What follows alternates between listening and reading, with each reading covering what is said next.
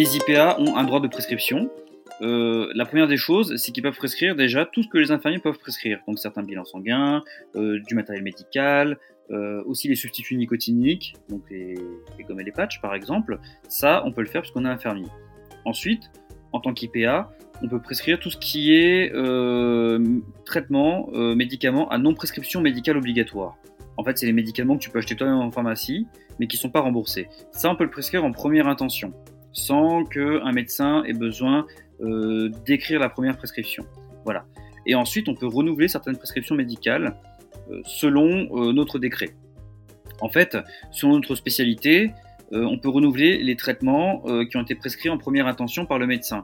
Mais ça, c'est selon notre spécialité. Par exemple, un IPA en PCS, donc pathologie chronique stabilisée, il pourra renouveler des traitements spécifiques à la cardiologie ou à la neurologie, par exemple. Moi, en psychiatrie, je pourrais renouveler certains traitements, euh, notamment euh, en fait, bah, la majorité des, euh, des, neuroleptiques, des antipsychotiques, des antidépresseurs. Voilà. Mais ça, c'est écrit sur décret pour l'instant. Après, l'idée, c'est que au fur et à mesure de la pratique IPA, le décret s'assouplisse et qu'en fait, on n'ait pas forcément tous les traitements décrits, comme les traitements évoluent très vite et tout, et qu'en fait, il y ait l'esprit du texte qui reste en fait dans les années à venir, de toute façon, il va y avoir des évolutions juridiques parce que là, il y a un premier décret.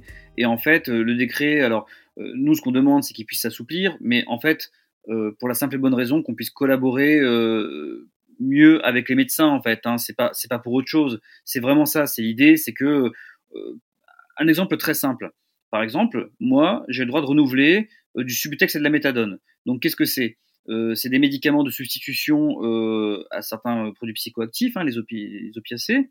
Donc c'est des, produits qui sont euh, assez complexes à manipuler, d'accord? Et ça, j'ai le droit de le faire. Par contre, j'ai pas le droit de prescrire un bon de transport.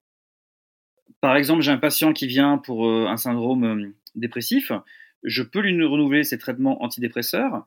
Par contre, si par exemple il y a un médicament pour le diabète, ça, je peux pas le renouveler.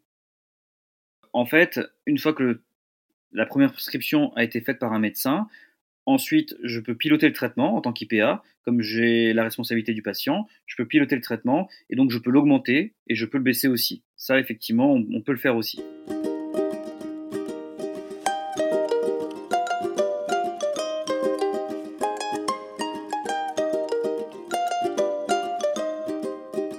Aussi prescrire des examens complémentaires.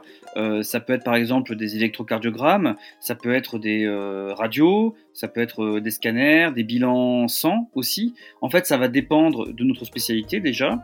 Et ça va dépendre aussi du contexte clinique, de ce dont le patient aura besoin. Par exemple, moi en psychiatrie, je sais que je vais être amené à prescrire pas mal d'électrocardiogrammes parce qu'on sait que les traitements neuroleptiques peuvent avoir un impact sur, sur le cœur. Donc du coup, on fait souvent des électrocardiogrammes aux patients pour voir si tout va bien.